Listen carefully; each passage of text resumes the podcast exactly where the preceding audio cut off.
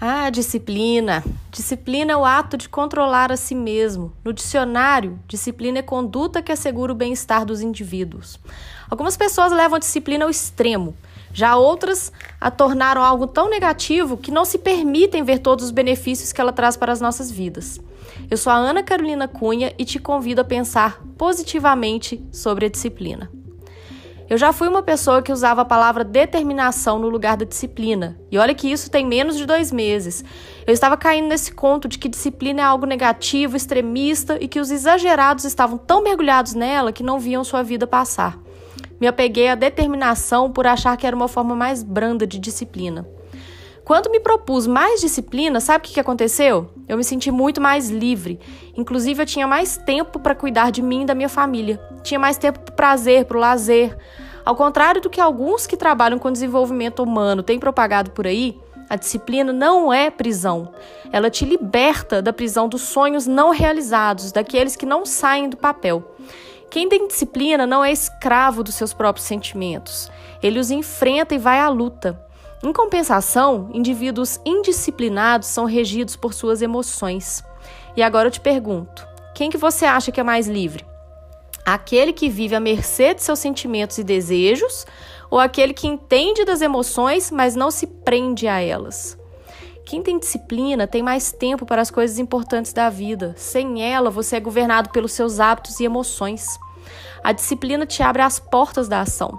Sabe aquela coisa que eu sempre falo aqui, que movimento gera movimento? Pois é, as pessoas disciplinadas entendem bem disso.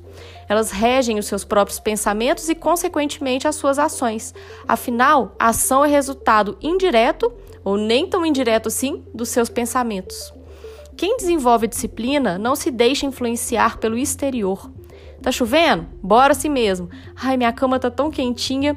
Mas a gente tem tanta vontade de produzir que pula logo dela. Ela envolve atuar de acordo com o que você pensa e não com o que sente no momento. Percebem a diferença? Indivíduos disciplinados pensam em resultados, em escolhas, em longo prazo.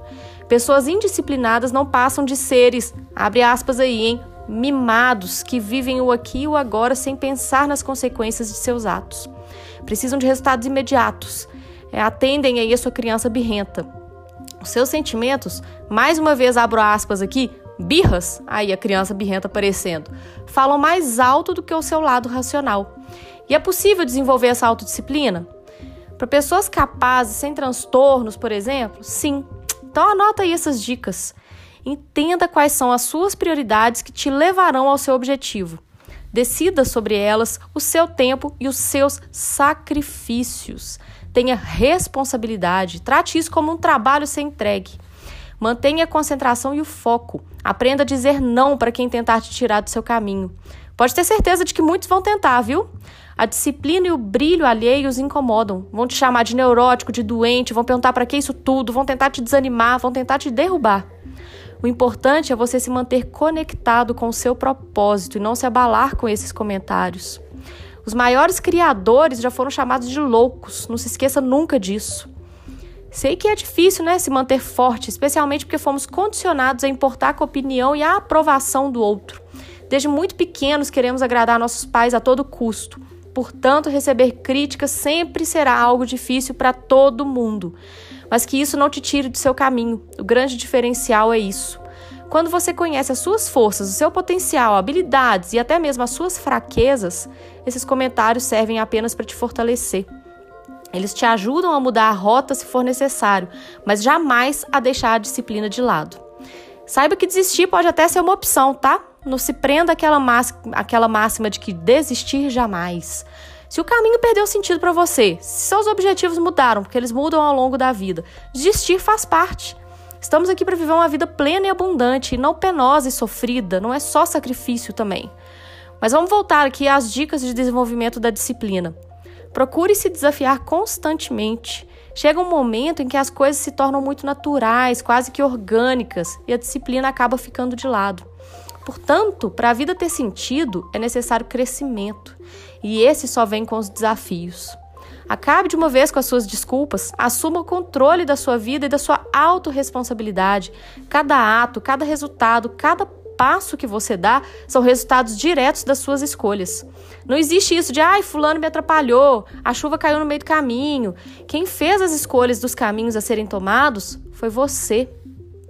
Pessoas indisciplinadas arrumam desculpa para tudo. Ai, hoje não, trabalhei até tarde ontem. Ai, só mais um pedaço, né? Hoje eu treinei muito, eu mereço. No dia que tá cansado, só mais uma garrafa. Essa semana foi estressante. As desculpas são infinitas, vocês conhecem todas elas.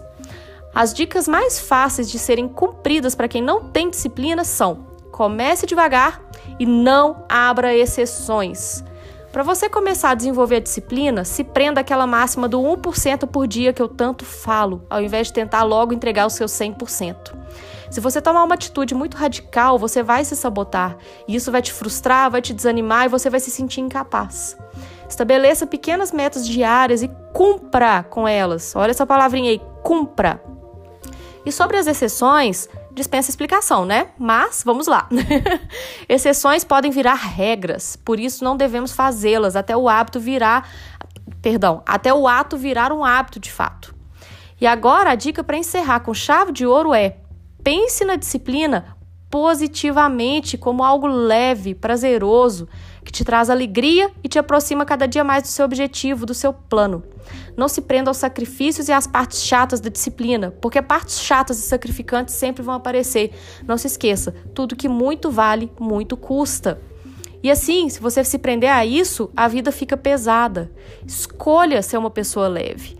Controle os seus impulsos, as suas emoções, administre o seu tempo e, principalmente, administre a criança birrenta que existe dentro de você. A disciplina é uma forma de pensar, uma forma de estar no mundo. Escolha o seu estilo de vida.